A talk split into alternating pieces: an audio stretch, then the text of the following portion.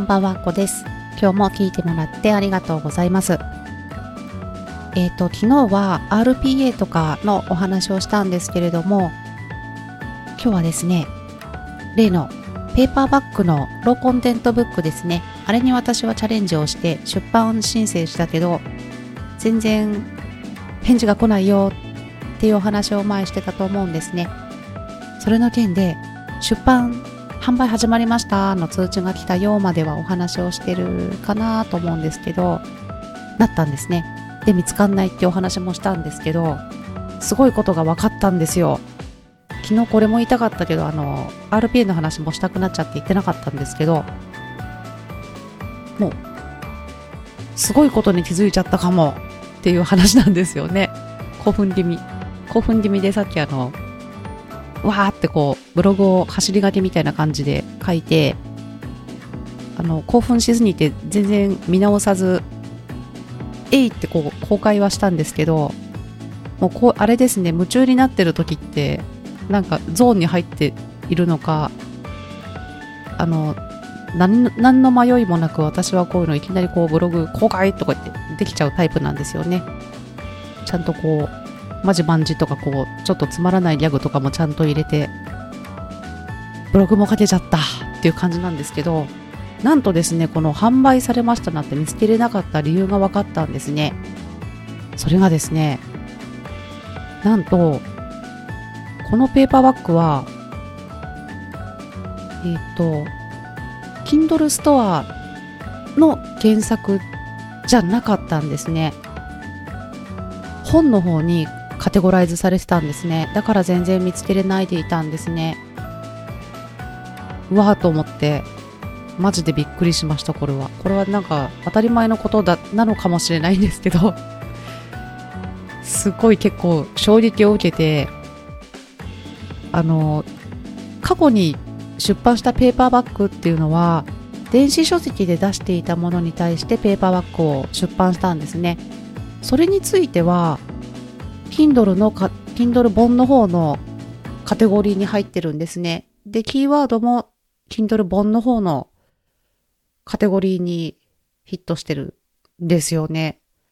違ったんですね、これは。ちょっと今のところなので何とも言えないんですけど、本当に仮説にはなるんですけど、シンプルに何かのトラブルだったり、時差で Kindle カテゴリーの方にもしかしたら移行するかもしれないっていう可能性もあるので、何とも言えないんですけど、今の現状としては、本なんですね。びっくりしたーっていう感じですね。もしそれが、このまま変更ないとしたら、全然この、キーワード選定とかが間違ってたし、こう戦略的にも相当的外れなことをしてたんだなっていう風には思ってますね。で、この対策としては、もしも、このまま単独で行くとしたら、あれですね。情報ですね。ペーパーバッグに対しての登録情報のカテゴリーだったり、その辺を、あとは、書籍の説明ですね。説明文の中に入るキーワードとか、そういったものを直すっていう方法と、それか、もう、このペーパーバッグに対しての電子書籍を後追いで出版すると、もしかしたら、もしかしたらですよ。もしかしたら、これ試さないと本当にわかんないんですけど、もしも電子書籍を登録する、出版すると、本からカテゴライズが Kindle 本に移行するのかもっていうのをめちゃめちゃちょっと思ってるんですよね。これ電子書籍いっぱい出版してる人とかじゃないと、なんか何言ってんだこの人はっていう感じかもしれないんですけど、めちゃめちゃそういう仮説が立ったというか、うわ、めっちゃ試したいみたいなことは思ってますね。でもこの、今回出したペーパーバッグなんですけど、自己肯定感の、自己肯定感を下げすぎないノートみたいな感じのものを作ったんですね。で、電子書籍を出版しなかったのには理由があるんですね。あのー、もうそのペーパーバックに、もう本当に説明には書いてあるんですけど、ほとんどがノートですっていう、自分で書くノートですっていうことを謳っているんですけど、本当に端っこの方にちょこちょこっとこう私が参考になった言葉だったりとか好きな言葉だったりがちょこちょこって入ってるぐらいで、ほぼノートなんですね。で、厚さも結構あるんですね。まあ習慣づける、づけるというか、なんか毎日こう自分に向き合うみたいな時間を持つとか、そういったことが習慣づくためには21日以上とか続けることができればだいぶ変わるんじゃないかなみたいな、そういったこととかも意図してるんですけど、まあそんな感じで電子書籍を出す意味がないって思ったのと、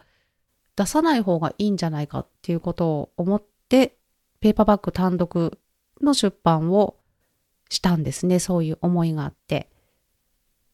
そうですよね。なんかノートとかダウンロードしても何これってなりますよね って思って出さなかったんですけど、でも逆にもう、あれですね。もし電子書籍を出版するとしたら、あの、今考えてるパターンの一つとしては、電子書籍の方を、あの、0円で、もう広告、宣伝媒体として、えっ、ー、と、そのノートみたいな中で、サンプルみたいな感じで画像を入れて、あの、ペーパーバックの方はこうなってます。こういう感じですよ、みたいな説明を入れたりとか、そんな感じで広告として運用するっていう方法もあるのかなっていうのは思ってます。でもあれですよね、それがもし3ページとかで出しちゃうと、あの登録が今110ページってなっているものが、もしかしたら3ページっていう風に表示がされてしまうかもしれないので、ペーパーバッグと同じページ数にする必要はあるのかなとか、いや、めっちゃいろいろ考えることがいっぱいあって、楽しいっていう感じですね。こんな感じで私はいろいろ、こうトライアルするのめっちゃ好きみたいなタイプなんですね。なので、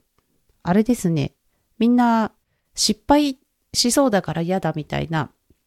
前例があるものじゃないとちょっと嫌だなみたいな、怖いなみたいな、そういう人って多いと思うんですけど、私はそうではないタイプなんですね。失敗したい、失敗したいっていうのも変なんですけど、あのー、こう、やってみるっていうのがすごく好きなので、それって価値になるのかなみたいな思うんですよね。自分は楽しいし、これが誰かの、あ、そこまでやっちゃうとやばいんだなとか、あ、そこまで行ってもセーフなんだとか、そういったことが何か価値になったりとか、あの、しくじる前に、あ、あれはやばいんだなとか、そういったことが共有できれば、あの、誰かは助かるみたいな、そういった価値になればいいな、みたいなことも思ったりしますね。そんな感じで特攻野郎 A チームです。知ってますか？私は特攻野郎 A チームが好きです。すごい古いですね。懐かしいって感じなんですけど。あれですよね。コングとか最強ですよね。あ、ネタバレ、知らない人にはネタバレになっちゃうんですけど、コングってすごいんですよね。もうあの、道具となんかの材料とか部品とかあると、なんか武器とか乗り物とか何でも作れちゃうんですよね。しかも強いんですよね。最強だな、コングとか思うんだけど、でも飛行機に乗れないんですよね。飛行機恐怖症みたいなね。いや、マジで特攻野郎 A チーム見てくださいね。すごい関係ない話しちゃった。あ、ちなみに、あの、クレイジーモンキーも特攻野郎 A チームの中の、あの人とかもすごい独特ですよね。でも、聞いてる人が特攻野郎 A チーム知ってる体で話してるんですけど、あれですよね。あの、ベトナム戦争の、こう今、大人になって考えるとこう、なんか時代背景とかすごい、アメリカってすごいなって思うけど、あの、ベトナム戦争で心のに傷を持ってしまって、あの、軍人の病院に入院いつもはしてる。だけど、特攻野郎 A チームの招集がかかると、ちゃんと病院に外出の許可を取って、あの、参加するんですね、特攻野郎に。いつもは入院してるのに。あの人も名パイロットということでね、あの、飛ぶものは何でも操縦できちゃうっていうすごい人なんですよね。もうこう、冷静になって考えると、クレイジーモンキーってすごい、ちゃんと許可も取るし、あの人だけ指名手配されてないんですよね。なんか真面目だなと思って、まあ言ってることはクレイジーなんですけど、やってることも、行動自体はすごい真面目で、一番日本人らしいな、みたいな。何の話なんですかね そういう感じで、とにかく今はこのペーパーバッグが、単独で印刷すると、出版すると、全然 Kindle と違う動きをするものなのかもっていう現状なんですね。これの発見にビビってる感じで、ああ、もうまたこんなにいっぱい喋っちゃった。そんな感じで、これからいろいろもうこの方向性だったり、分析というか、どうなってるのかとか、こうしたらどうなるのかっていうのを慎重にやりながら、もしこう電子書籍でベンってこう出しちゃうと0円だとしても、状態がだいぶ変わると思うんですね。なのでこの現状の情報とかをちゃんとデータ取りして価値にしたいなっていう。そうですよね。もしかしたらペーパーバッグ単独で出してるんだけども、今回の私みたいに Kindle のキーワード選定をしていて、全然上に出てこないから、売れなくて困ってる人とか、もしかしたらいるかもしれない。ああ、すごい、また喋っちゃってる。まあそんな感じで これはちゃんと